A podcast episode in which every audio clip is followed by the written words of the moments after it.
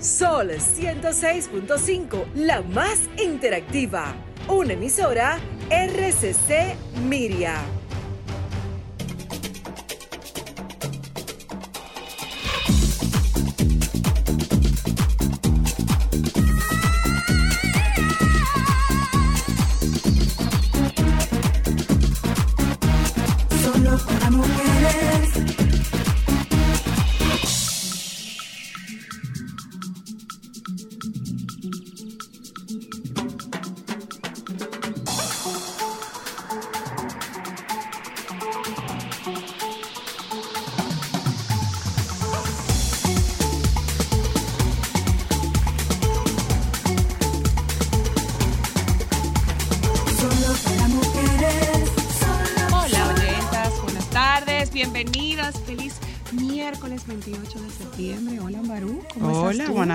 Bueno, aquí un poco preocupada, pero ahí vamos, Ay, dándole sí, seguimiento sí, sí, a la tormenta, bueno, tormenta no, al huracán Ian, que según algo que publicó CNN sería una amenaza catastrófica e histórica para la Florida.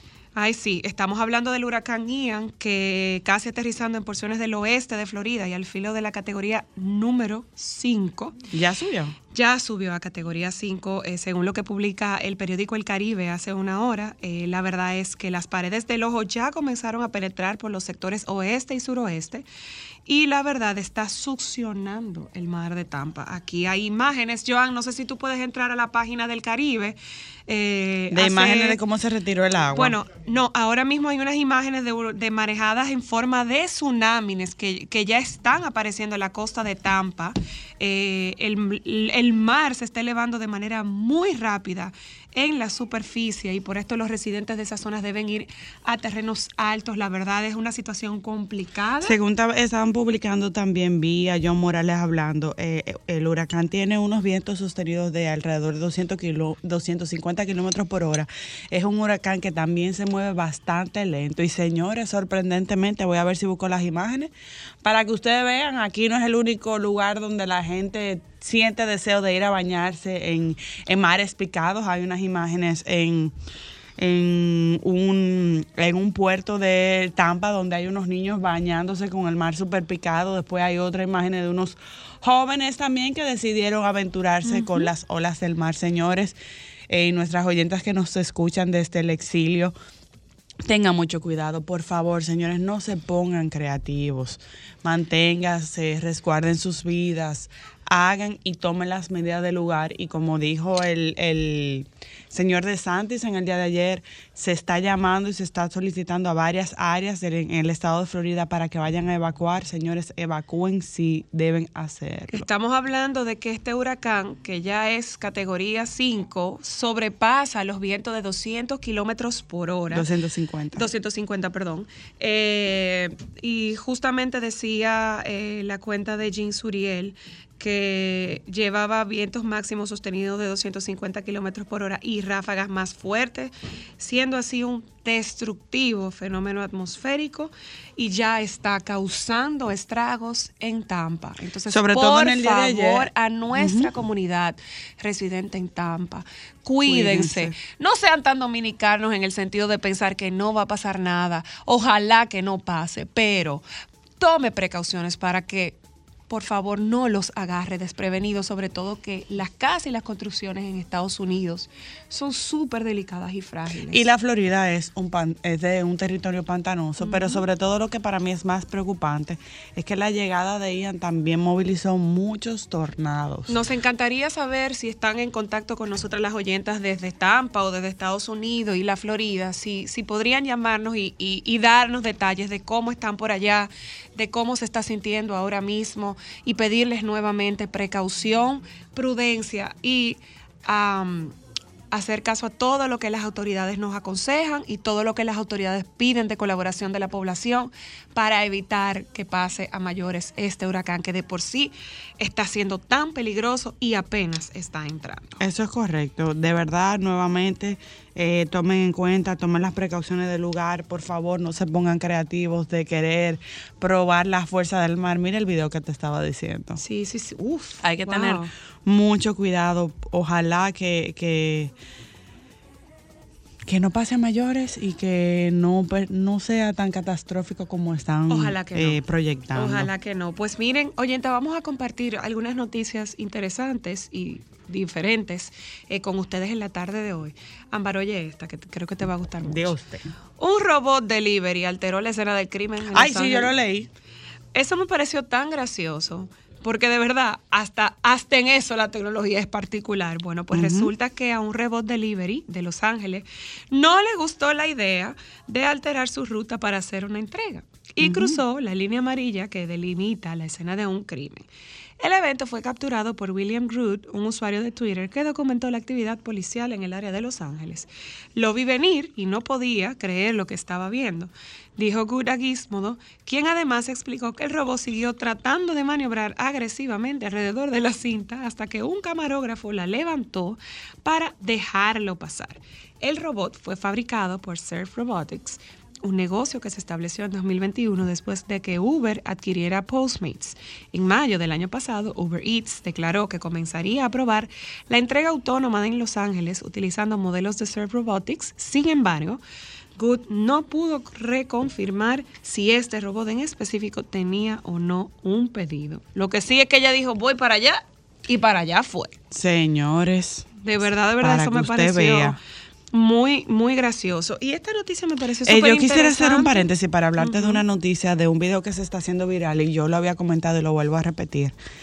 A los padres, señores, vamos a tener mucho cuidado con el uso de YouTube y Sí, YouTube tú has sido muy Kids reiterativa con en eso, la verdad. niños. Hay que tener mucho cuidado. Se ha hecho viral en las redes sociales de una madre que habla y muestra imágenes de una serie para niños que no es para niños. Que dentro de los capítulos que tiene la serie, profe, escuche, estoy enamorada de mi hermano, embaracé a mi maestra. Ajá, hay un capítulo que se llama Embaracé a mi No, eso maestra. no puede ser. Sí. De verdad, yo vuelvo y les repito a los padres que tengan niños que usen YouTube y YouTube Kids, tengan mucho cuidado porque hay gente muy malintencionada que quiere disfrazar contenido de niños sin ser para niños. Entonces hay que estar muy, muy con ojo avisor. En mi casa, eh, particularmente nosotros eliminamos YouTube y YouTube Kids porque de niño no tiene nada y por más parental control que usted le quiera poner, siempre te va a salir contenido puede. que no es. Sí, tengo incluso el comentario de una amiga que me hizo con mucha preocupación la observación de que su hijo estaba viendo eh, YouTube Kids y lo, ride- lo redireccionó a una página pornográfica. Ella pudo darse cuenta, porque como tiene todas las alertas de parental control, ya cuando ella iba corriendo a quitarle la tableta a su niño, el niño venía corriendo con la tableta diciéndole, era un niño, o sea, es un niño de 7, 9 años, diciéndole, mamá, no sé qué pasa. Le di a un anuncio y mira lo que me salió. Gracias a Dios, ella es una mamá que ha hablado con sus hijos de los peligros de la internet y por eso no pasó a mayores. Pero definitivamente esta plataforma está resultando ser extremadamente peligrosa para los niños. Hay que tener no mucho sabemos cuidado. qué es lo que está pasando con el contenido que se está colando, cómo es que los eh, ciberpredadores, pudiéramos decir, están atacando y violando todas las barreras de seguridad y los filtros parentales que ha puesto YouTube y no están siendo suficientes ni eficientes. Definitivamente. Hay que tener mucho cuidado, Entonces, eso yo lo atención, mencioné hace un tiempo atrás. Hay que volver otra vez. Si usted puede eliminarlo del uso de la tableta o cualquier dispositivo, creo que sería lo más adecuado. Es una pena que ellos no estén siendo más drásticos con esta Con su situación. tema de los ta- controles y Yo que vi un poco del contenido, señores, está muy fuerte. Yo estoy impresionada. Demasiado fuerte. Yo estoy impresionada, la verdad, porque eso no debería pasar. Eso no debería pasar para absolutamente nada. Bueno, Ámbar, esta noticia es para todos los amantes del café, ¿Mm? todos los que son de mi equipo. De lo mío todito, ¿verdad? pues resulta que una azafata reveló por qué no pedir café en un avión. Una azafata revela por qué no hay que pedir café en un avión. También desvela qué bebida les molesta más que pidas o que deberías llevar siempre en un vuelo. Vamos a ver. Pocas personas conocen más detalles de los entresijos de los aviones y los vuelos que las azafatas. Por eso es muy revelador conocer sus opiniones y sus secretos para sí, tomar decisiones en consecuencia. Jamila Hardick es una azafata que ha contado a Business Insider, una revista, qué es lo que nadie debe hacer en un avión. Pedir café o té. Lo que pasa con el café o el té es que las tuberías rara vez se limpian explica Harwick. La cuestión es que las aerolíneas solo están obligadas a desinfectar sus tanques de agua cuatro veces al año, por lo que por experiencia las propias azafatas ni se plantean ellas tomar café o té naturales a bordo de los aviones. Otra revelación que hace la azafata es la bebida por la que más se molestan cuando se la pide, la Coca-Cola Light se agota más que el resto de refrescos y el, y el tiempo que invierten en reponer la bebida lo pueden emplear en servir otras tres bebidas. Así que ya saben, si vas a volar, lleva encima una toallita húmeda porque la bandeja suele estar repleta de gérmenes, algo también aplicable a las fundas de los asientos y los protectores para las zonas de la cabeza. Trae el tuyo. Se lavan, pero no estamos seguros de lo bien que se lavan, explica la azafata. Una última petición de la azafata, no le pidas a una azafata que te ayude a colocar tu equipaje en el compartimiento superior. No nos pagan hasta que la puerta del embarque está cerrada. Si nos lesionamos al poner esa bolsa en el compartimiento superior, no podemos tratarlo como una lesión en el trabajo. Wow. Para yo sé por qué ellas eh, eh, eh, hacen tanto huelgas y piquetes, como dirían. No le permiten, eso fue lo que yo le comenté, que tengo una amiga que es azafata y me comentó que si hay una madre que anda con un bebé o con un niño, aunque ellas quisieran ayudar, lo ideal es que no lo hagan para evitar situaciones y demandas. Ah, pues mira qué interesante. Bueno, pues ustedes saben que hoy es miércoles, oyentas. Les repetimos, están en Solo para Mujeres. Hoy vamos a conversar con Francisco desde Santiago. Hablaremos con Ana Luna sobre Mm. el hombre multiorgásmico. ¿Existe? ¿Será verdad que el hombre puede ser multiorgásmico? Mito Location. Vamos a ver si es verdad con Ana Luna y hablaremos con Clarindi Esteban sobre la llegada del hermano menor, que creo que es un tema muy interesante para esos papás que se estrenan por segunda vez, como diría yo, conocer cómo manejar la situación. Saludando, buenas tardes, señor Baby. Ay, ¿cómo está? Bueno, estoy como tú, que cuando no estoy preso me andan buscando. Ay, ay, ¿y cómo Ahora como yo? Bueno, porque tú siempre tienes alguna pudrición con la alergia y yo también. Ah, pues sí. ¿Para qué te digo que no? Sí, sí, sí. Justamente tengo dos días que no vengo por, por mi condición de la piel. El evento del fin de semana con, con la temperatura extrema y, y la humedad Bueno, me, tiene- me trataron que irte- mal. Bueno, tienes que ir pensando mudarte para Islandia. Ah, mira, me parece bien. Claro, hija, Noruega, porque- dice Juan Carlos. Pero allá hay polen. Sí, pero Bueno, no- a uno de esos países donde no haya tanta contaminación, donde Ah, sí, los cambios de temperatura Alaska. no afecten y todo ese tipo de cosas. No, Alaska es demasiado feo. Ay, no, y no además, ¿qué tú crees? ¿Que yo voy a andar vestida de iglú? No, gracias. No, no, no, no, no, no, no, no te vayas para allá, no te ponga loca, que eso es muy lindo para ir, conocer en un crucero espectacular, bellísimo, pero para más nada. Exacto, no, no, no me desee ir para allá. Tú ves, un No, irlandés, un noruego, sí, así por ahí, holandés, más o menos. ¿Qué tú, qué tú consideras, Francisco? Pero, pero hija, es para la, para tu condición médica para que mejores, pero ah, eh, de una vez relacionan el gusto. y el Claro. hombre hija, pero primero llega, adáptate y después busca la víctima. No, pero yo puedo ir gestionando las víctimas desde aquí, ¿no? No, mi amor, deja que eso, que eso es muy complicado. No, es verdad, no puedo, porque ahorita después no me gusta, esos varones son complicados. Yo digo, ay, no. que después que tú te estés establecido, te- eh, ya tienes el tiempo de elegir y de buscar. Sí, sí, eso Pero es nada, estoy como un proceso, parece que tiene que ver con alergia y, y eso y nada, pero no se le puede dar mucha mente, porque acuérdate que la ley de atracción es muy importante. A uno tiene que decir que está bien, que está bien, que está bien, que está bien, que está bien y que está bien. Bueno, manito, yo, yo me lo digo, pero yo no lo estoy No, sintiendo. pero ¿no? uno te ayuda, yo también. Yo te lo digo porque yo casi no dormí anoche con una tos. Eh, pero no puedo tampoco, mija. Bueno, Uno justamente ayer no vine porque empecé un medicamento, un tratamiento nuevo por el tema de la alergia, porque ya en el caso mío está convirtiéndose en una situación sistémica y Bueno, fue pues detonada nada, por estas altas que- temperaturas. Esperemos que te mejore. Dentro de que hay dos actividades hoy importantes en Santiago, en la Cámara de Comercio y Producción de Santiago, bueno, tienen hoy la inauguración de la 35 Francisco, perdón, ¿tú tienes un abanico cerca? Eh, sí, no, Ah, no tengo un abanico, tengo el aire de eh, mi carro. Ah, sí, que se oye fuerte. Ay, pero no lo voy a apagar porque Ah, calor no, no pero voy yo te estoy diciendo que lo apagues, que, Ah, que baje, no, no, que baje si la acaso. ventanilla. Por si acaso ustedes pretenden, mi amor. No, que tú te ahogues, no tampoco así, lindo. Pero para nada, mi amor, yo no, en esta etapa de mi vida no me sacrifico por nada ni por... No, y además, con estos calores, yo no te voy a pedir jamás eso porque estamos en la Bueno. misma. Hoy es la inauguración de la 35 versión de Exposivao 2022, que Ay, se va a realizar chulo.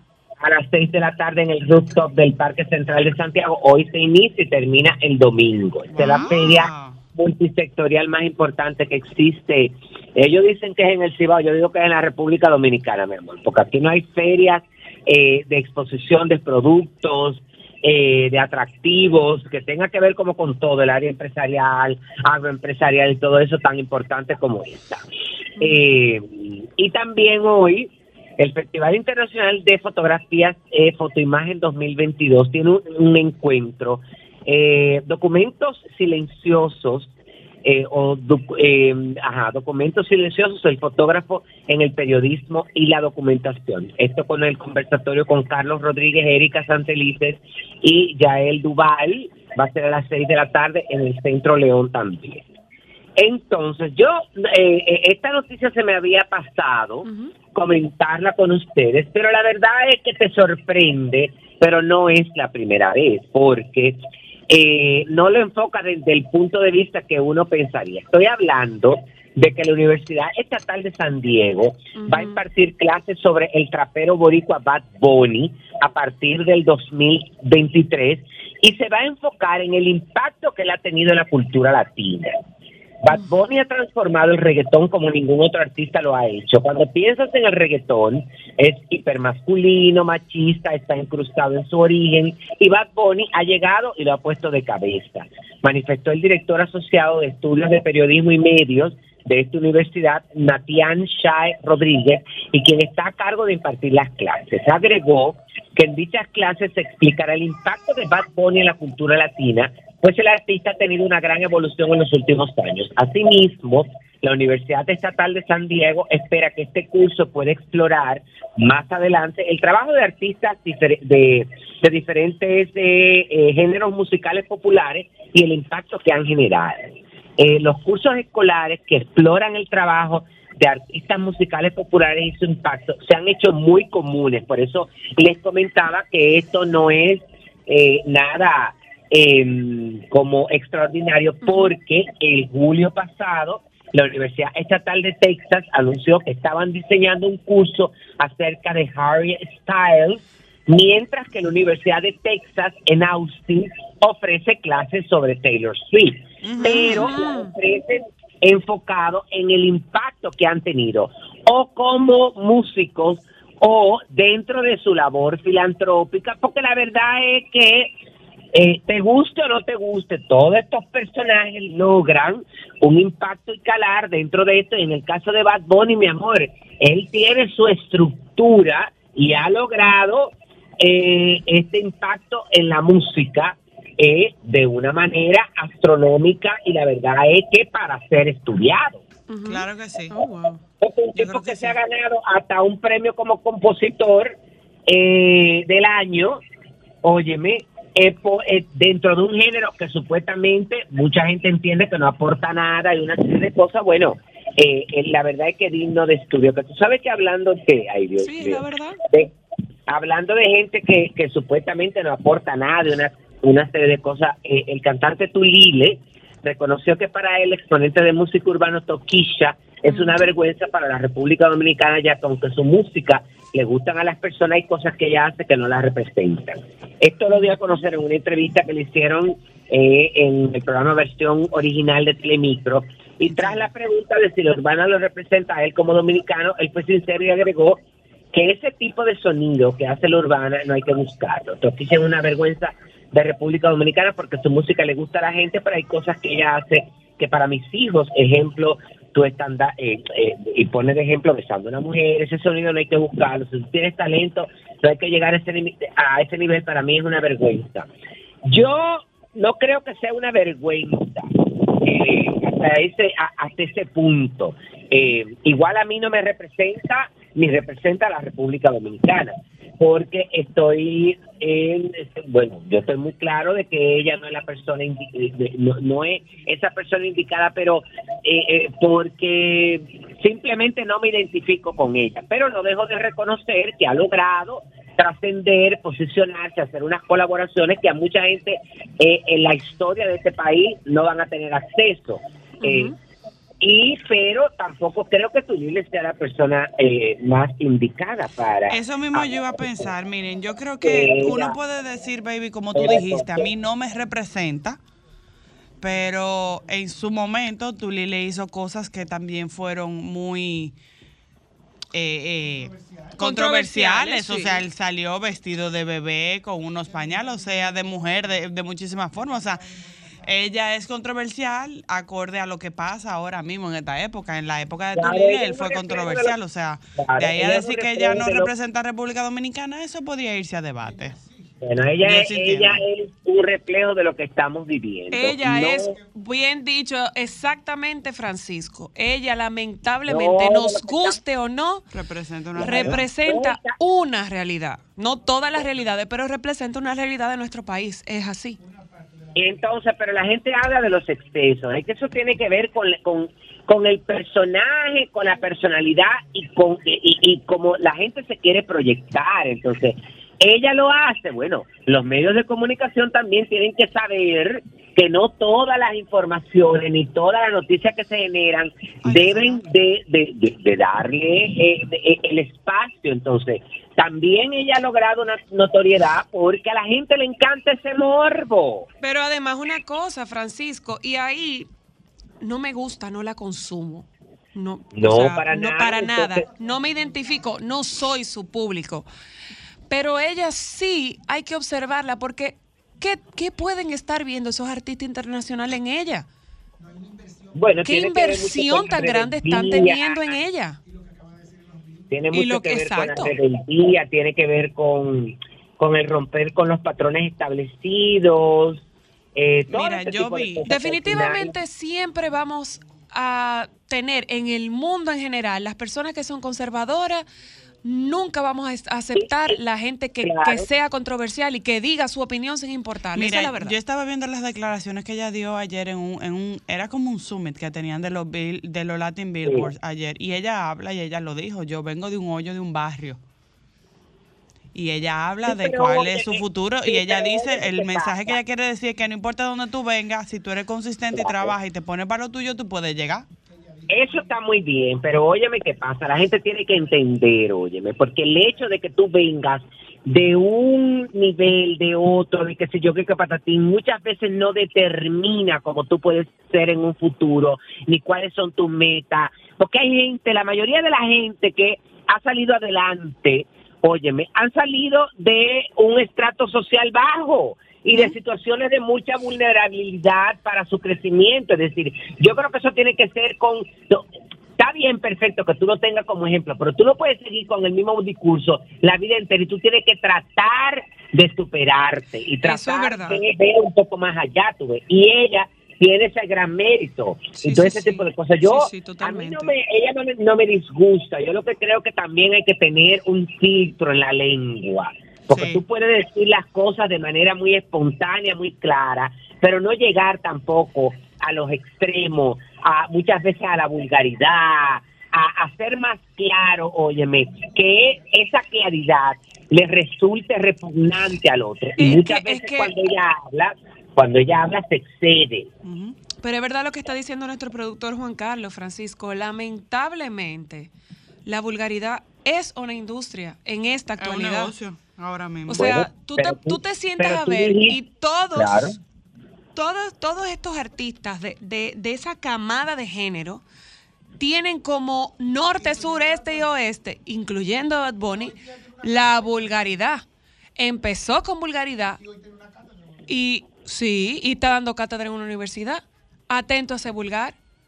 No, no, no, pero bueno, pero se está hablando del impacto. Bueno, pero Sí, sí, sí, Pero sí. tú decías, es que tú decías una cosa muy real, es decir, aunque eso esté de moda, óyeme, no todos consumimos esto. No, No es que yo lo odie no es, y esté claro, pero por ejemplo, a mí, que mi- el, el hecho de que haya vulgaridad, de que esté de moda la vulgaridad y una serie de cosas, Pero no no significa- Claro. Hay cosas Bueno, que simplemente no usted me puede identifico- decir, no, eso no me no representa. identifico y ya. absolutamente con eso y creo que una gran parte de la población tampoco se identifica con eso. Totalmente, ¿eh? Porque una totalmente. cosa es el morbo y otra cosa es ser vulgar y plebe. Claro.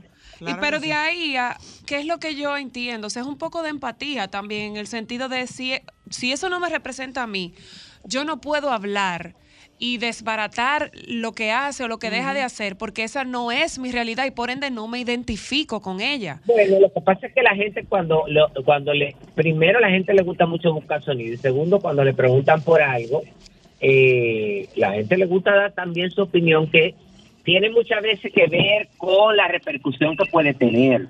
Claro, sí. No, sí. eso por un.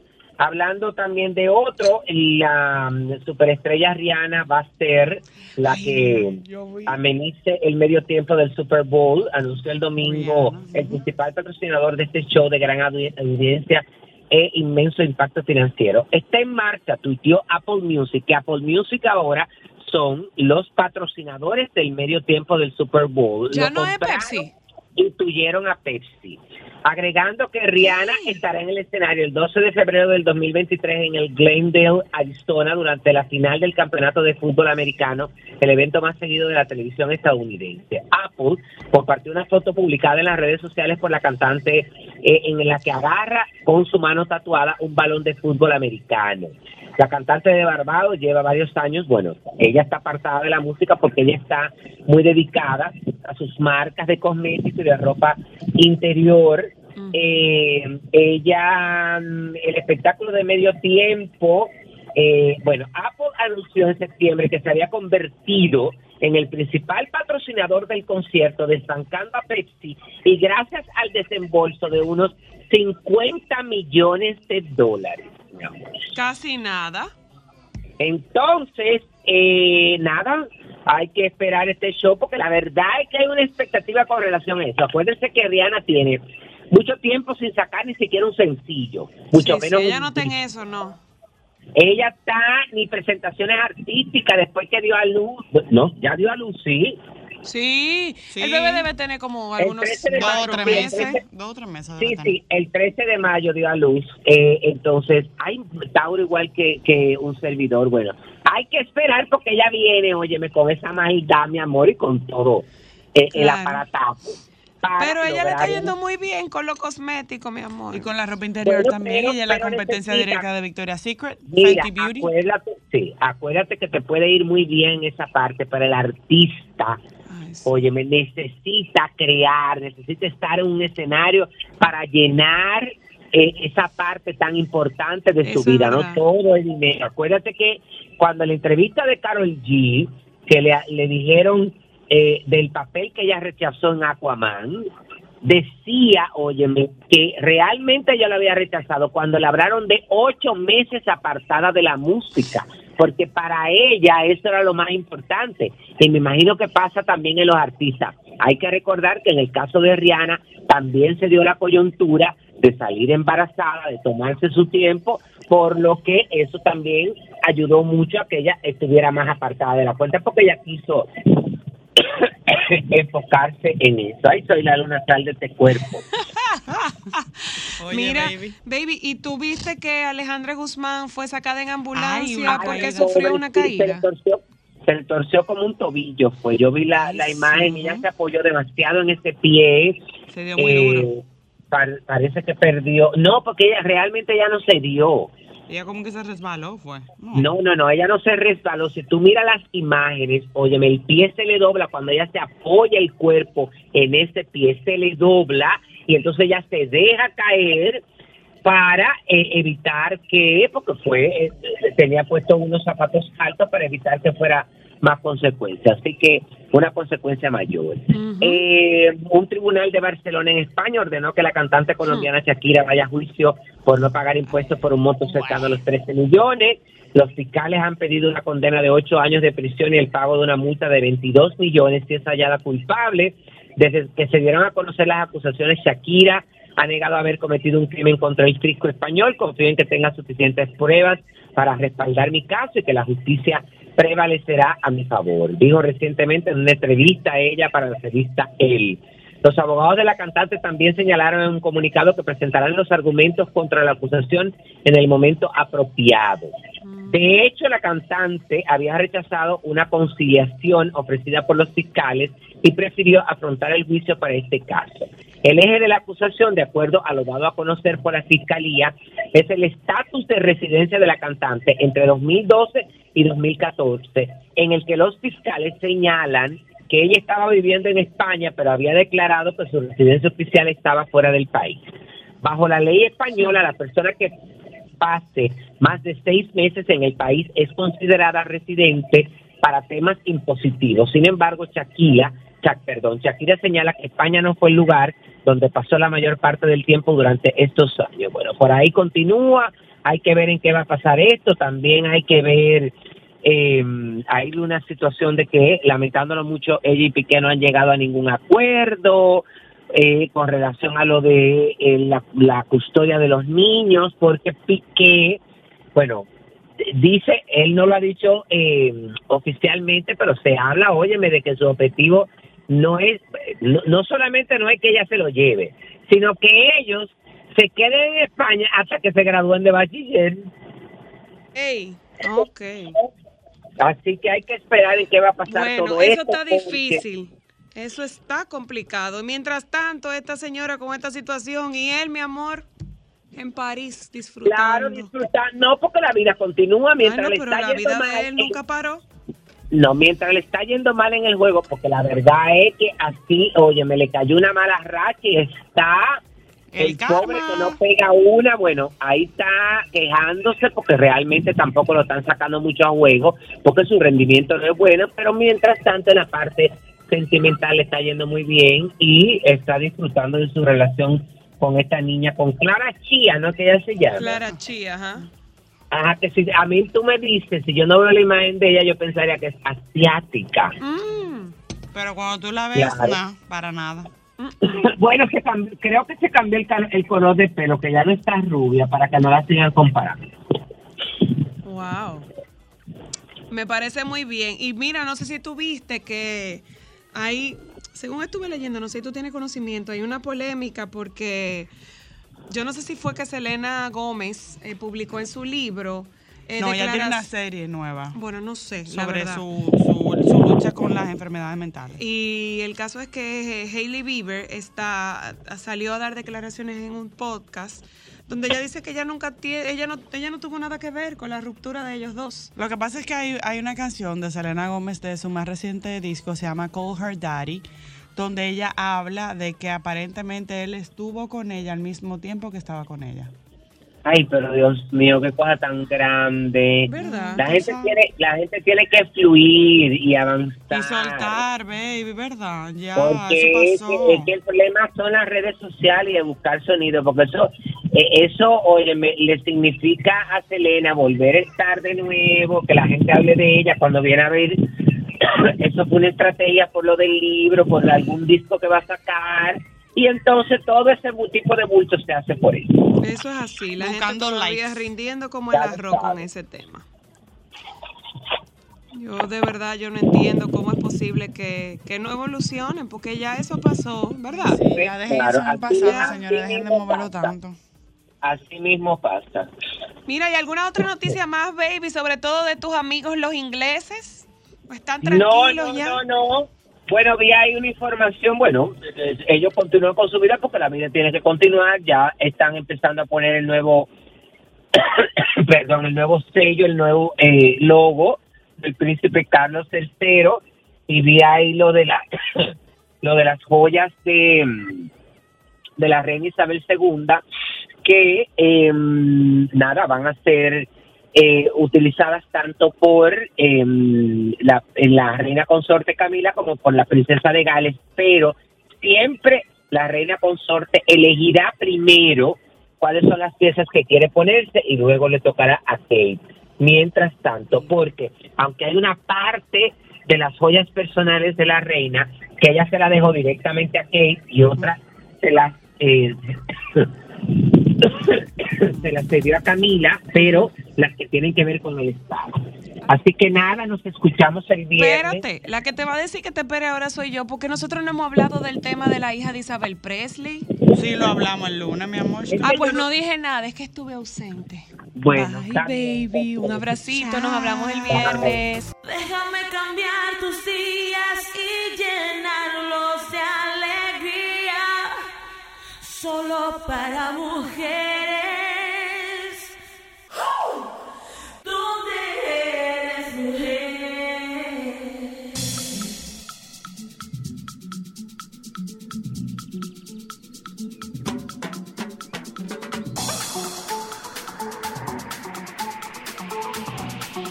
Buenas tardes, oyentes. Ya estamos de regreso y vamos a hablar con nuestra querida, amada, esperada, como siempre, Ana Luna, que nos va a hablar de un tema bastante interesante. Hola, Ana, buenas tardes. El micrófono que no se escucha. Hello. Ana. Ahora sí, ahora, sí, ahora sí. sí. Yo me imagino ¿Qué que cuando yo te contacté con este tema, a ti te dio una emoción, porque, porque te conocemos, te conocemos, y es un tema que se trata muy poco, y del que honestamente creo que se conoce muy poco también, Ana Luna. Se conoce poco porque regularmente era, es, son temas que vienen de Oriente y ahora que estamos incursionando a través de la Madre Patria, llegaron los primeros estudios sobre el tema del orgasmo, del multiorgasmo masculino. Mira qué interesante. ¿Es mito o es una realidad, Ana? Primero, Mira, antes, antes de, de saber si es un mito o una realidad, Ana, ¿qué es o cuáles son las características de un hombre multiorgásmico? Fíjate, eh, eh, es un conjunto, viene de todo ahí, pero eh, el hombre multiorgásmico no responde igual que nosotras, eso es lo primero. Los de ellos son como uno, lo puedo aguantar dentro de media hora o 25 minutos o 5 minutos el otro y después, pero multiorgásmico como lo tenemos nosotras, que son uno detrás de otro, ahí tintán, tintán, tintán, eso, eso todavía no lo, no lo han conseguido. Pero antes ellos. de eso, Ana, yo te voy a hacer una pregunta. ¿Es lo mismo o es diferente el orgasmo masculino que la eyaculación? ¿Para eyacular un hombre tiene que pasar por un orgasmo o no tiene que ver una cosa con otra? No necesariamente. El orgasmo puede venir separado de la eyaculación y de eso es que se trata precisamente. De eso es que se trata de tú, porque imagínate tú, desde que los varones orgasman, ya, ahí se acabó la situación. Ah, Sí, desde que orgasman, ya ellos tienen que pasar a lo que se llama periodo de resolución, que es el descanso entre una eyaculación y otra. Ese periodo de resolución, ese periodo de resolución en los hombres jóvenes casi no existe. El hombre joven erecta puede tener, puede eyacular y orgasmar ahí mismo y ahí mismo sigue la batalla. Sin embargo, en la medida que pasa el tiempo, que le van pasando los años, a veces el periodo de resolución puede ser hasta de cuatro horas. Oh, wow, Eso es mucho. eso es Oh, claro, mucho. mi amor, un hombre de 65 años, de 70 Tiene que tiene que, recuperarse. aguantarse. Tiene- claro, Tiene que recuperarse de ese trabajo, esa ardua labor. Qué por un periodo, claro, un periodo de recuperación. Y una pregunta, ¿todos los hombres pueden ser multiorgásmicos o no? Sí, ahora tienen que tener una paciencia infinita. ¿Cómo así? Entonces, este programa le va, este programa le va a venir muy bien también a los a los hombres que sufren de eyaculación prematura. Atención, Mira varón, saque lápiz y papel, por favor, y dele para allá, doctora. Y Luna. anoste. Mira, ¿por qué? Porque tú tienes que aprender a sentir todo- todos, los, todos los síntomas antes de tener la eyaculación. Entonces eso es algo que regularmente las personas, los eyaculadores prematuros, no poseen, el identificar. Por ejemplo, cuando tú tienes sed, tú sientes la garganta seca, los labios secos, a veces con, con tejido de piel del labio, tú sientes que se te pegan la, las glándulas, se te pegan de los dientes. Tú identificas que tú tienes sed. Cuando tú quieres hacer pipí, tú sientes como inmediatamente el esfínter, y tú sientes como pesa y tú quieres ir al baño a hacer pipí, o cuando tú quieres evacuar. Sin embargo, para la eyaculación también tiene su, su- sus síntomas.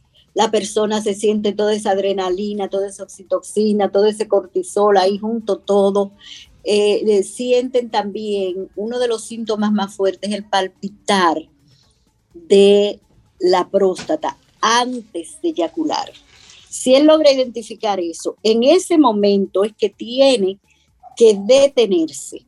Y por supuesto, eso viene eh, apoyado por la pareja que tiene. Detente, mamá, porque si tú sigues a esta velocidad, indiscutiblemente que voy a eyacular. Ay, tú tan bonita. Es, pero eso que tú dices, Ana, eh, entonces el hombre tiene que estar muy, ser muy intencional, estar muy presente en lo que siente para poder retrasar ese orgasmo. Fíjate, lo primero que yo le pongo, el, ejer- primer ejercicio son los ejercicios de Kegel. Los Para ejercicios. ah, fortalecer. sí, claro. Ah, los hombres lo Ejercicio. hacen también. Sí, claro, Sí. ella lo ha dicho en varias ocasiones aquí. Sí, sí, sí. Bueno, te- O sea, prepararlo con los ejercicios del doctor Kegel y me voy más lejos, prepararlo con los ejercicios de toda, eh, de los músculos que rodean la pelvis y sostienen los órganos genitales. Eh, los músculos de los glúteos, el movimiento lado a lado de la cadera, el movimiento de apretar un glúteo y soltar otro y viceversa. Ya lo hemos hablado ahí, o sea que Sí. Lo eh, hemos, lo repetir hemos, seriamente. lo hemos, eh, conversado aquí fre- con regularidad. Y una pregunta, Ana. ¿Qué tan importante es el tema de la respiración para esto? Mm, También porque la respiración te calma, la respiración te frena, la respiración te conecta contigo mismo. Y al tú conectarte contigo mismo estás más en control. Entonces, espera, también recomiendo que el hombre empiece a practicar solo. Ah, No se meta en estos menesteres hasta que usted no esté empoderado, como dice el programa. Como que. Exacto, tú tienes que empezar solo, tienes que empezar a masturbarte, puedes usar lubricación, puedes poner en tu celular algo que te, que te motive, que te guste, que te excite. Entonces empezar a masturbarte y apretar en donde se junta el frenillo con el glande, en esa, déjame ver cómo lo dice el pueblo, en esa, en esa costurita que hay ahí tú aprietas y detienes. También puedes hacerlo abajo, en el tronco del pene, donde el pene se une al cuerpo. Tú puedes apretar ahí, respirar, continuar. Te recuperas, vuelves a masturbarte y vuelves otra vez a de- cuando te empieces a sentir los síntomas, a detenerte. Y poco a poco tú te vas haciendo un maestro en eso. Claro, porque ella lo que está explicando eh, eh, es el, el hecho de tu poder identificar, frenar para tú volver a recargarte. O sea, simplemente tu poder tener, vamos a ponerlo básicamente un resumen, es tú aprender a controlar tu cuerpo y tus emociones en ese sentido. ¿Verdad? Exactamente, Ujú. exactamente. Y Ya cuando estés con una hembra, inclusive le puedes decir a ella que la parte de afuera ella la puede apretar en ese momento. Que tú le digas una señal, una palabra rápida, sol, rojo, azul, verde, lo que sea, y ella que apriete ahí para que detenga. Entonces entre los dos pueden, es, es muy chulo cuando la pareja coopera. Ah, mira, muy interesante. Muy, muy interesante. Eh, bueno, vamos a ver si, si, si los que no tenemos. tienen pareja pueden empezar solos. Si tenemos llamadas, eh, oyentes, eh, si ustedes tienen alguna pregunta para Ana Luna, este es el momento de comunicarse con nosotros, llamándonos al 809 540 1065 540 1065 para preguntas estamos hablando sobre el hombre multiorgásmico. O si, Ana, y si hay una mujer que quisiera proponerle este, este nuevo ejercicio a su pareja, ¿cómo pudiese empezar? Sin que el hombre se ofenda, tú sabes. Eh, mira, regularmente esto es para parejas innovadoras, para parejas que quieren crecer en el tema sexual. Aquí tenemos preguntas, voy con la primera. Hola, buenas. Sí, buenas. Sí, buenas. Mi primera pregunta es, yo soy que sé que soy multiorgánica, porque yo he practicado todo lo que dice la doctora, Ujú. Pero mi pareja, y ella ve que yo no llego al clima, ella se siente mal. ¿Cómo puedo manejar eso? Ella, él dice que él es, él es multiorgásmico, pero que su, su- eh, su pareja ve que no llega al clímax, que se siente mal, que cómo él puede manejar eso. Esa es, la- esa es una, ahora va la otra. ¿Buenas? Buenas, buenas. ¿Sí? Fíjese, yo, yo pasé por, por un proceso de eyaculación precoz hace mucho y, y yo fui a la universidad, a la UAS, al departamento de, eh, bueno, de sexualidad y una doctora me ayudó bastante. Me puso a hacer eso- esos ejercicios que dijo la doctora y, y con eso resolví. Y entonces tengo, ahora, después de eso, después de eso, yo soy, te- tengo muchos problemas para, eh, ¿cómo dice? Eh, terminar mi relación, porque eh, duro mucho, duro mucho. Entonces la pareja mía así mismo se siente incómoda de que cuándo tú lo vas a hacer y eso. Pero yo me siento bien. Muy bien. Vamos con esas dos, Ana. Bueno, si se sienten bien, es, la, es más o menos la misma pregunta, es parecido, pero esto que ellos acaban de mencionar envuelve un tema cultural. A nosotras las mujeres nos gusta que nuestro hombre eyacule.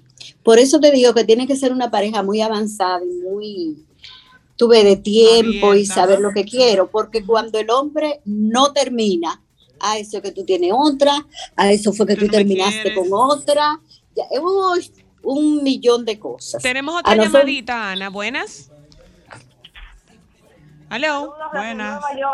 Sí, hola, hola, hola. ¿Estás al aire? Ustedes tenían que avisar antes de poner este tema. Porque ahora con esta calentura. Entendí. No, entendimos. Bueno, pues el tema que te decía es que las mujeres nos orgullecemos mucho cuando decimos, ah, él se fue para un congreso, pero ya yo lo mandé listo. Ajá. O él se fue a trabajar, pero ya yo lo mandé. Esa palabra listo envuelve muchas cosas. Y parte de lo que envuelve es que él haya eyaculado. Porque si nosotros supon- más. sí, porque nosotras suponemos que si No eyaculó. El deseo va a disminuir. Y ahí va mi pregunta. Ese listo con el que esa esposa, novio o pareja está Re- tan tranquila, ¿cuánto dura? El listo, porque según ella en su cabeza, el listo va a durar el fin de semana completo, ¿verdad? No, mi amor, no. Digo, en algunas personas dura completo, porque en algunas personas, como te decía, hay- aunque ya el sinendafilo, taladafilo ha resuelto todo eso con sus nombres de Cialis, Viagra, etcétera, eh, pero el deseo sexual es algo in- inherente en nosotros, en todos, hombres y mujeres de todas las edades. Para esas Entonces- oyentas que, que mandan a sus parejas listas, eh, por favor, instruyelas de cuál es el promedio de lo listo que esos hombres van a durar, por favor, porque que hay, hay que tener conocimiento de eso para que usted se la pase mortificándose o suelte eso en banda y deje de sufrir. Y deje de privar en bacana a veces. Claro que Mira, sí. mi amor, si yo estoy aquí en Santo Domingo, en el área de los casicascos, Ujú. y mi pareja trabaja en una zona franca en las Américas, ya cuando él llegue, ya él está preparado Listo. para cualquier cosa. O sea que el listo, el listo duró 20 kilómetros. Tenemos más llamadas. Buenas. Menos lo de mando 20 listo kilómetros. Buenas. Buenas. Hello. Dos horas dura ese listo, como mucho. Bueno, es muy triste para todas esas mujeres que se van tranquilitas con el alistamiento de sus varones. Buenas. Buenas. En lo que él digiere el desayuno, ya volvió a la carga otra vez. Parece, que, parece no tenemos más llamadas, Ana. Sí, lo que de- más tú Ajá. quieres estar en la mente de un hombre, manténlo siempre con cariño, manténlo ocupado, buenas conversaciones, que él se le presente el, el plato que sea y él lo deseche, porque Eso prefiere comer contigo. Ana, una pregunta. Espérate, que tenemos más llamadas. Ok. Buenas. Buenas. Sí, Por sí. favor, baja el radio. Sí, no, lo bajé todo. Perfecto, Dígalo. Mira, gracias. ese, ese listo puede durar fácilmente hasta dos minutos, porque si, si un hombre pervertido consigue otra mujer que no es la de él, se va a la carga. Bueno, Sí, sí, sobre todo si es un hombre joven, sobre todo si es un hombre joven. otra llamadita. Buenas. Sí, buenas, buenas tardes. ¿Sí? Eh, yo he estado oyendo y tienes razón, eh, pero también hay muchos hombres que no se preparan para tener una relación tan satisfactoria. Ellos van simplemente a satisfacerse ellos, pero no piensan en la mujer. Primero están las caricias. Vale más una caricia que una que una penetración. Muchas mujeres me lo dicen. Eso Hay es mujeres que aprecian más una caricia, un juego erótico, un juego, porque el sexo es un juego donde se va a jugar, a buscar, a escudriñar los puntos sens- sensibles de la pareja, A curcutear. a cucutear. Entonces ya ahí tú sabes por dónde. Y ya lo último, ya, a lo último, ya cuando se pide, no es que tú lo pides, lo, te lo piden, entonces tú haces lo demás. Ese es un hombre que piensa en su pareja. Buena Ya mentalidad. lo sabes. Ya lo Tenemos más sabes. llamadas. Espérense, que este panel está lleno. Buenas. Buenas. Buenas. ¿Sí? Eh, mire, yo tenía una amiga que ella, Ajá. sí, una amiga, una, no, una compañera de trabajo, pero teníamos mucha confianza y ella me decía, eh, Ajá, su esposo eh, jugaba sobol. Ajá. Y ella me decía que cuando ella veía que su marido comenzaba a meter que lo- los spies, lo- la mascota, los bulto. en, en el bulto, ella agarraba fuá, y se lo llevaba al baño. Y él lo que hacía era que, que se acostaba y, deja, y no iba a ningún juego de sobol. Ah, una mujer inteligente. Buenas. Claro, No, claro que no. Hay que dejar que, que su pareja se recree. Buenas. Buenas, doctora. ¿Cómo están? Todo bien. Mire, yo soy un caballero relativamente joven. Yo no llego a 40 años. Y yo, en la pandemia, aumenté de peso. Aunque ya me paso el día entero en la calle, caminando y eso. Pero yo he sentido que luego del cambio de, de peso que yo tuve, eh, no estoy dando el mismo rendimiento a nivel sexual con mi esposa. Entonces, quisiera saber, porque yo rebajé ahora, pero sigo igual. Entonces, quiero saber si es algo emocional o alguna terapia que hay que hacer, no sé lo que sea. ¿Será esto hormonal? Vamos a ver qué Ana te recomienda. Dele No, usted. mira, a- eh, ahí hay un tema de la misma persona que parece que siempre se mantenía en shape. Hay un tema tal vez de autoestima baja. También el pene tiende a perderse en la grasa de la muscula- del músculo pubococcígeo ahí, En la grasa. Entonces a veces esas cosas, tú sabes, el mismo sobrepeso dificultan las situaciones. Por supuesto que si tú pierdes peso, te vas a sentir más hábil, más ágil, más bonito, más buen mozo y vas a dar un mejor rendimiento. En caso contrario, entonces visita a un sexólogo. Visita a una sexóloga. Ana, Ok. una pregunta. Espérate, Eh, espérate, en que otro se momento, quedó, que ahora que se mismo tenemos, tenemos más llamadas. ¿A Buenas. qué llamamos joven sexualmente? ¿Hasta qué edad se es joven sexualmente hablando? Esa tú la vas a responder ahora después de esta. Buenas. Buena, buena, Zoila, ¿cómo estás?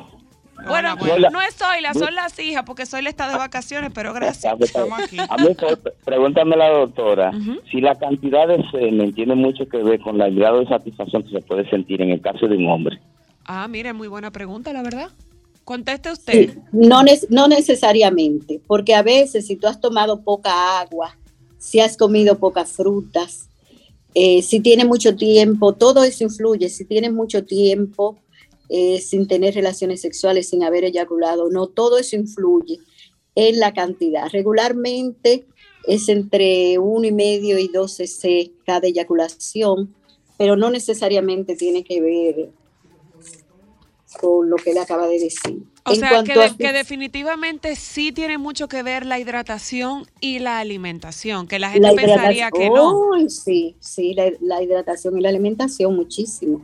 El semen está hecho a base de proteínas, aminoácidos y líquido, mucho líquido, mucho líquido. Entonces la hidratación es importante. Y la pregunta de Ámbar que estaba pendiente, señora Luna. que si se- que hasta dónde tú eres joven sexualmente. Mira, los hombres son jóvenes sexualmente, entre comillas, hasta los 50. Ultra jóvenes hasta los 30. Las mujeres que no tenemos que hacer gran esfuerzo para que nuestro clítoris se erecte, tenemos toda la vida para ser jóvenes sexualmente. Sí podemos responder a Ay, eso. los varones se creen que al Porque final de la vida que se ponen está- más jóvenes, Jesús. Ay. Mm. No, y, y en el caso de, No, de- de que se cree está- todo lo contrario, en el caso de nosotras las mujeres, con el tema de, de, de- la de que mientras más mayores somos, menos disfrutamos o, o tenemos deseo sexual y menos posibilidades hay. Mientras más mayores somos, nosotros tenemos eh, que utilizar siempre, siempre, eso es una verdad sine qua non, eh, lubricación. Mm, muy interesante. No Tengo- necesitamos, no necesitamos ni siquiera beber nada. Un buen estímulo, una buena visión sobre algunas cosas alrededor y ya, y punto. Los varones sí necesitan mucha estimulación mientras más tiempo pasa. Ana, tú llegas por aquí, tú revolucionas este panel, tú revolucionas a estos oyentes y a nuestras oyentas y definitivamente que cada vez que te tenemos con nosotras es un placer y todo el mundo aprende mucho. Eh, nada, nos juntamos en la próxima. Vamos, señores, un momentito a publicidad. Eh, si ¿Dónde puedes compartir tus redes y cómo contactarte para todos esos interesantes de profundizar en el arte de ser buen amante. Fíjate, llamar al centro médico de la UCE, 809. Ay, Dios, se me olvidó. Ajá, se me olvidó ya. Pero estoy en el centro médico de la UCE, ahí en el segundo piso, en el consultorio número 3, junto con Lilian. Entonces, eh, las redes, no me hablen nada de eso, muchachos, yo soy de otra generación, qué sé yo de redes. Eso te- 809-221-0171. Ahí está. Ustedes pueden comunicarse con Ana al 809-221-0171. ¿Es correcto? Es correcto. Haga su cita y déjese orientar si usted quiere ser un buen amante y tener herramientas para satisfacerse. También te decía, dame un minuto, que todas esas llamadas, porque la gente me quiere muchísimo, ya tantos años, tú sabes. Pero ajá, Con porque usted sabe también que conversatorios. tú sabes mucho, déjate de eso. Claro, no exagere, no exagere. No, tú sabes mucho. Hay y de aprender, verdad, claro mira, sí. todavía estamos teniendo llamadas. Si no fuera porque tenemos otro invitado esperando, te diéramos el resto del programa. Como siempre, es muy edificante y pícaro Y el conversar contigo. nunca nos da abasto. Así que un abrazo, Ana querida, hasta nuestra próxima misión. Ya vamos un momentito a publicidad y cuando regresemos de publicidad, vamos a hablar de la llegada del hermano menor con Clarindi. Déjame cambiar tus días y llenarlos de alegría. Solo para mujeres.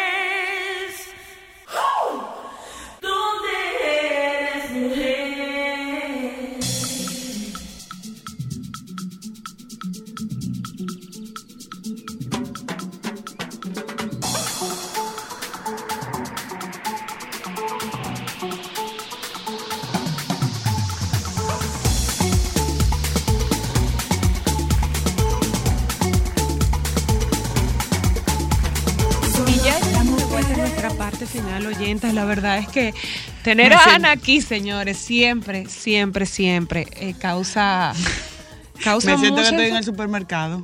Ajá, ¿cómo? ¿Cómo así? Que te ponen los preservativos y al lado te ponen los productos de bebé. Ah, sí. wow, es verdad, porque estamos un cambio muy radical. Hablábamos del hombre multiorgásmico y ahora vamos a hablar de la llegada del hermano menor. Entonces, es verdad, ti- tienes Me siento en el razón. supermercado. Bueno, pues, eh, oyenta, ya está con nosotros nuestra amada Clarindy Esteban. Eh, vamos a hablar con ella sobre la difícil, her- hermosa pero difícil eh, llegada de- del hermano menor. Sobre todo, no solamente para el hermano mayor, valga la redundancia, sino para los papás y para todo el círculo de apoyo de esa familia. ¿Cómo estás, Clarín? Hola, muy bien. Aquí muerto de Gozando mucho. Tú no te imaginas. Goza mucho, ¿eh? Nosotros teníamos un programa aparte del otro lado de la cabina. Qué novedad, aquí eso casi nunca Mira. Clarindy, empezando con las preguntas. Papá y mamá ya saben que están esperando un bebé.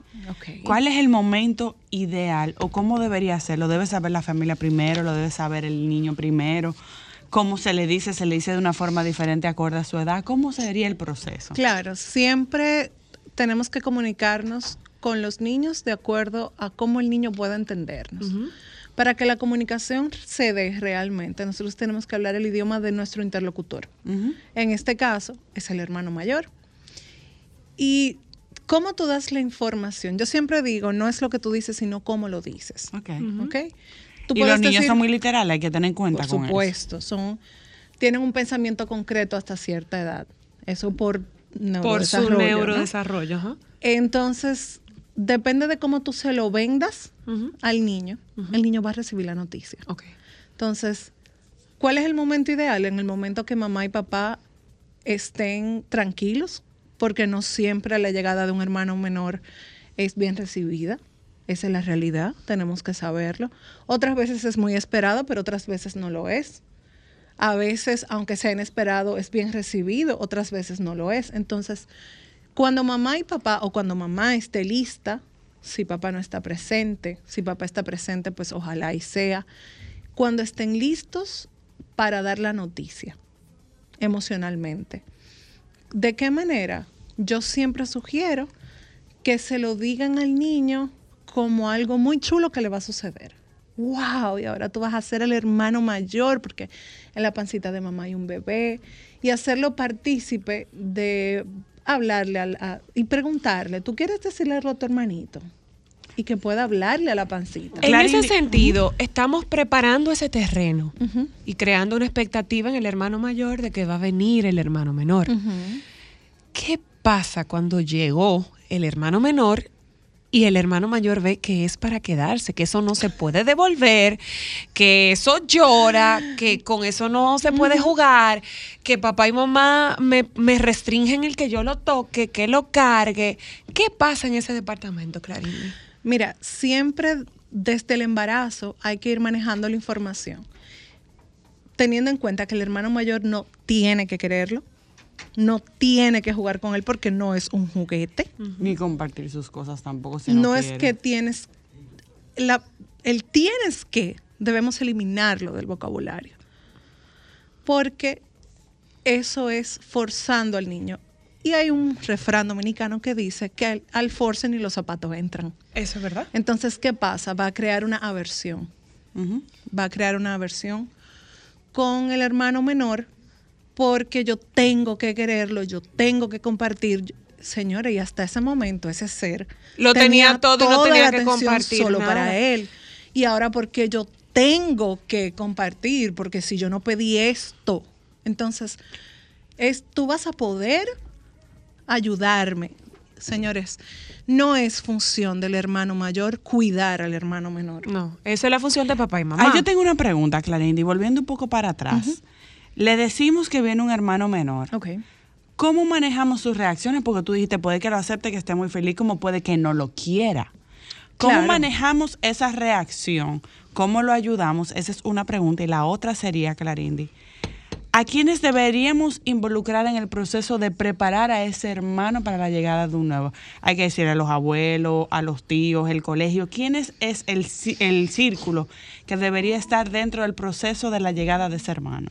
Si está escolarizado, el colegio siempre debe aportar, porque el niño se pasa una parte del día en el colegio. Y el Una colegio muy es buena parte. Exacto, el colegio es parte esencial del día a día de, de cada niño que está ahí. Y a quienes involucrar va a depender mucho de quienes conforman el círculo de apoyo de cada familia. Hay familias que su círculo de apoyo es amplio, incluye abuelos, tíos, primos. Hay otros que simple y sencillamente son mamá y papá.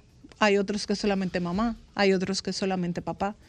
Hay otros que solamente abuelos. O sea, va a depender mucho del círculo de apoyo que tenga ese, ese niño. Entonces, ¿a quiénes involucrar a tu red de apoyo?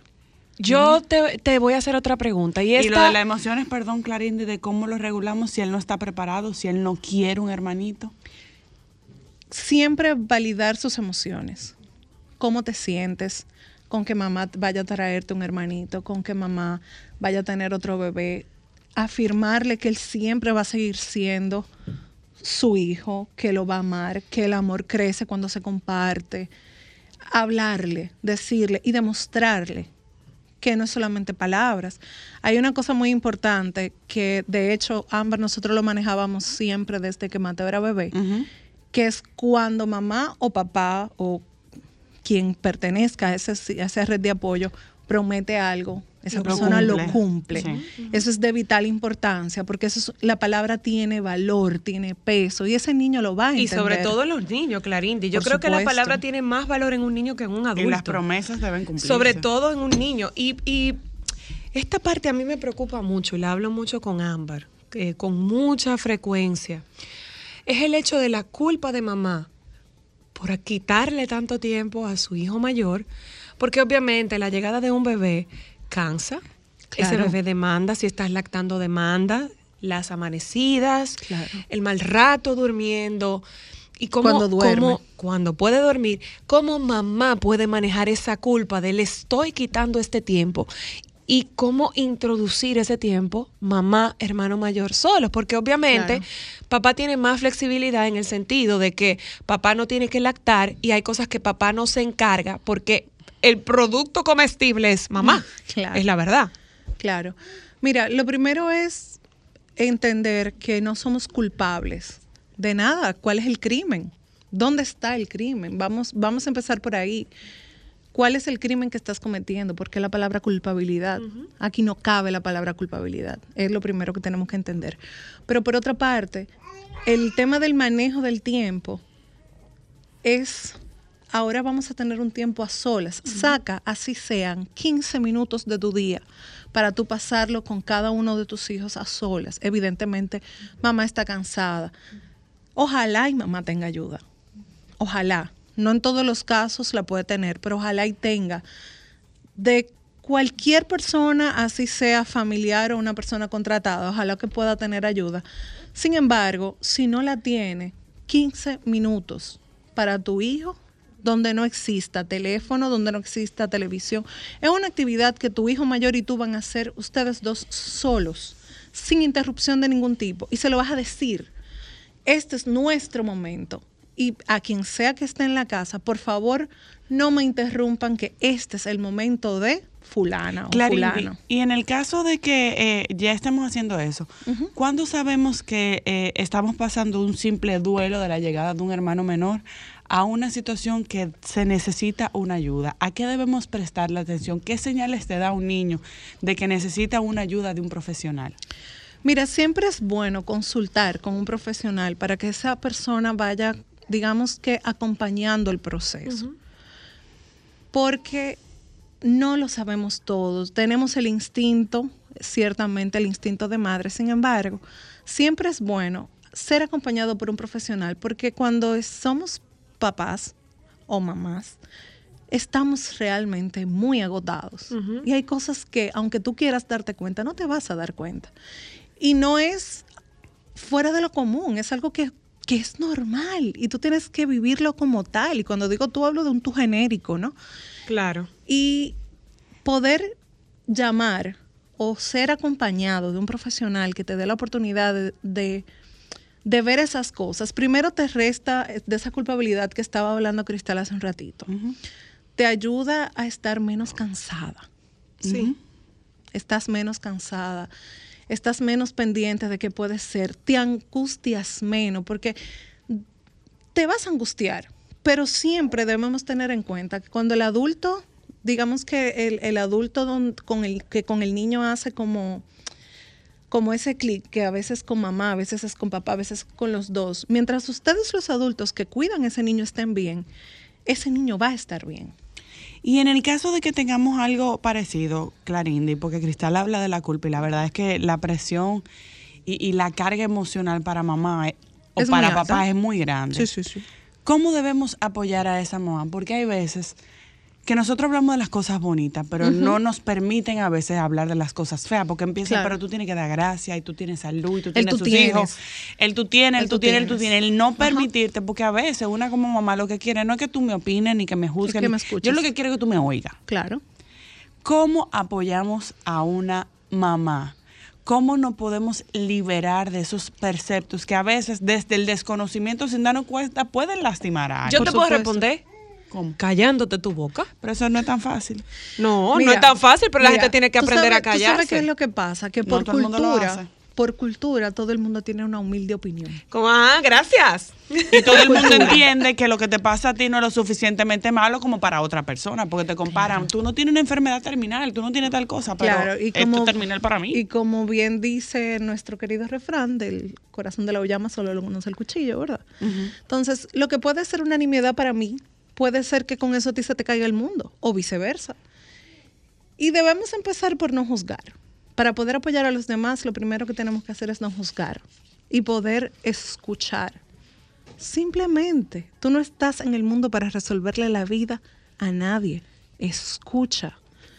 Con la última célula de tu cuerpo, escucha a esa persona que tú quieres acompañar.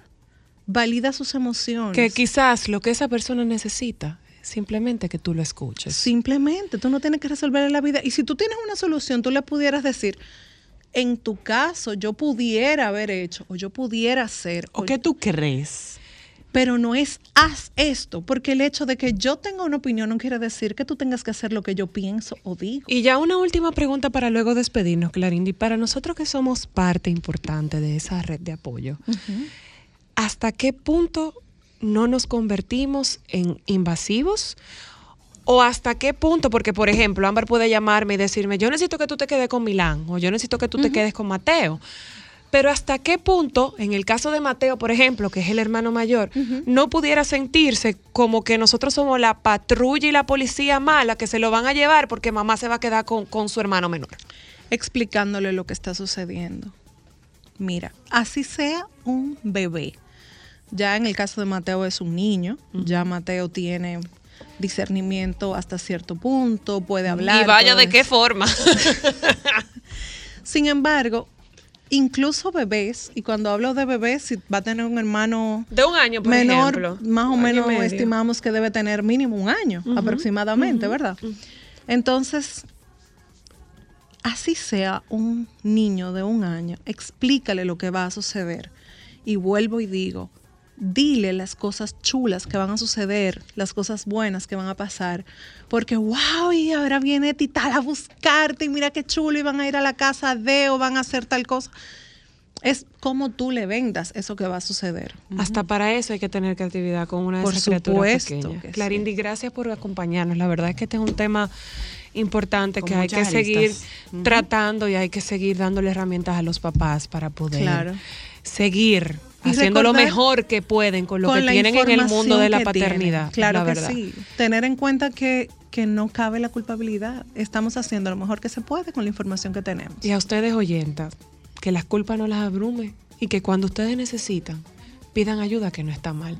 Gracias por acompañarnos hoy. Los dejamos con los compañeros del Sol de Hasta la tarde. mañana. Y como siempre nos juntamos con ustedes mañana. Chaitos pues. Chao. Sol 106.5, la más interactiva. Una emisora RCC Miria.